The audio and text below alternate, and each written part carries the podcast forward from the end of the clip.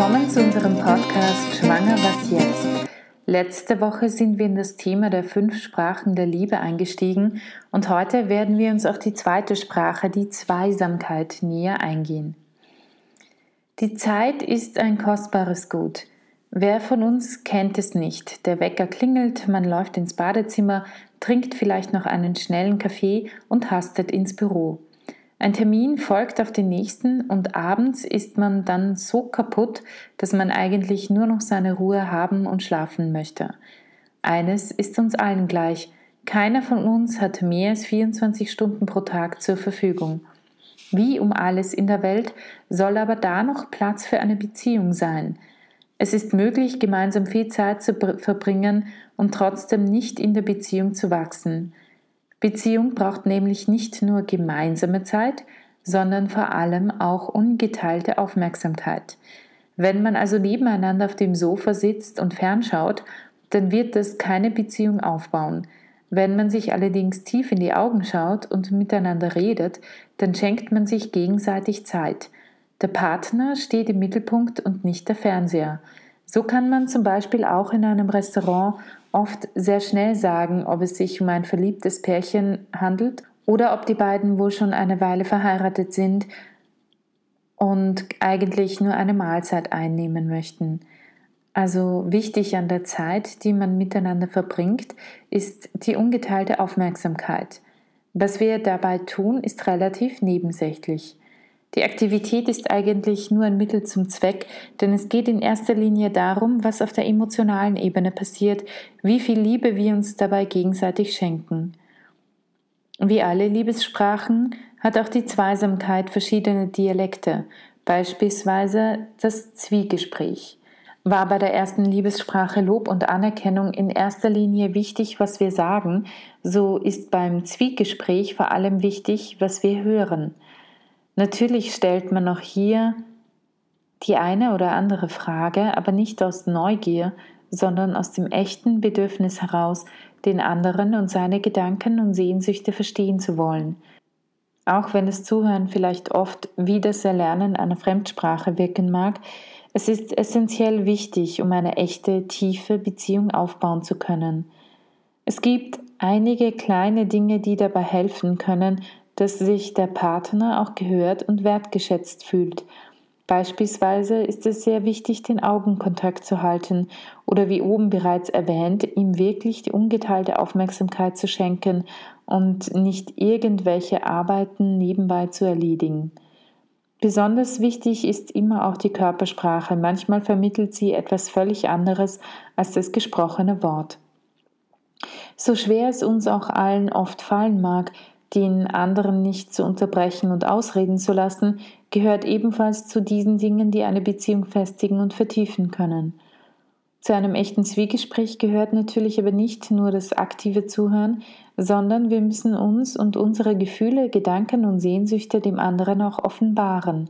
Viele von uns haben vielleicht ein bisschen Angst davor, denn man macht sich dadurch natürlich auch verletzlich. Trotzdem ist dies der einzige Weg, wenn die Liebessprache des Partners das Zwiegespräch ist. Wenn eine Frau sagt, ich weiß oft nicht, was mein Mann denkt oder fühlt, dann ist das eigentlich nur ein Ausdruck für ihre Sehnsucht nach Nähe und Vertrautheit. Sie möchte ihrem Partner nahe sein, aber wie kann sie das, wenn sie ihn nicht kennt? Die Fähigkeit, sich verbal über seine Gefühle, Wünsche und Sehnsüchte zu äußern, ist nicht bei jedem Menschen gleich stark ausgeprägt. Grundsätzlich könnte man vielleicht von zwei verschiedenen Typen sprechen. Zum einen mal dem toten Meer-Typ. Diese Menschen nehmen alle Eindrücke auf, speichern sie, sind aber auch vollauf zufrieden, wenn sie nicht darüber sprechen müssen. Das andere Extrem wäre der sogenannte plätschernde Bach. Bei diesem Persönlichkeitstyp gelangen alle Eindrücke vom Ohr oder Auge auf kürzestem Weg wieder hinaus zum Mund. Spannenderweise heiratet ein totes Meer oft ausgerechnet einen plätschernden Bach. In der Kennenlernphase empfinden beide den jeweils anderen nämlich als äußerst anziehend. Ein plätschernder Bach kann den ganzen Abend plätschern, denn tote Meere sind die besten Zuhörer der Welt – Beide werden nach Hause gehen und sich denken, was für ein wunderbarer Mensch. Nach einigen Ehejahren wird allerdings der plätschernde Bach das Gefühl haben, den anderen gar nicht zu kennen und das tote Meer, dass er seinen Partner in- und auswendig kennt. Die gute Nachricht ist aber, dass plätschernde Bäche das Zuhören und tote Meere das Reden lernen wollen. Unser Charakter und unsere Persönlichkeit beeinflusst zwar unser Verhalten, es wird aber dadurch nicht zur Gänze kontrolliert. Eine Möglichkeit, ein bereits tief sitzendes Verhaltensmuster zu ändern, besteht zum Beispiel darin, sich jeden Tag Zeit zu nehmen, über drei Erlebnisse und die damit verbundenen Gefühle zu sprechen. Man könnte das auch als Minimalanforderung einer gesunden Ehe bezeichnen. Ein weiterer Dialekt der Liebessprache Zweisamkeit sind gemeinsame Unternehmungen.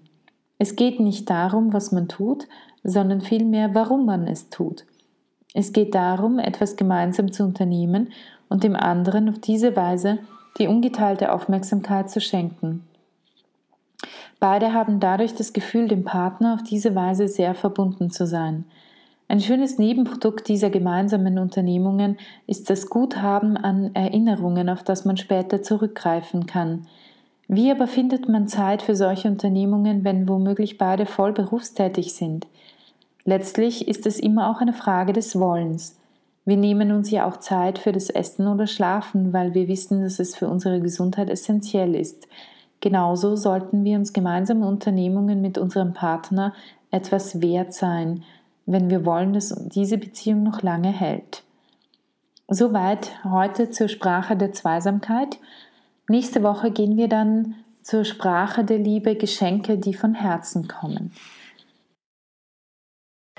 Falls Sie selbst in einer schwierigen Situation sind und schwanger oder sollten Sie eine Abtreibung hinter sich haben, können Sie sich gerne auch direkt an uns wenden.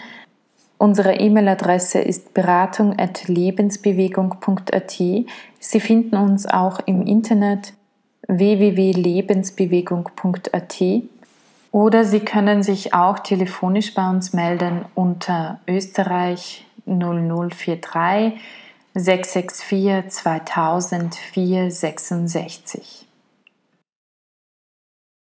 Da wir auf Spenden angewiesen sind, würden wir uns sehr freuen, wenn ihr uns mit einer kleinen Spende unterstützen würdet.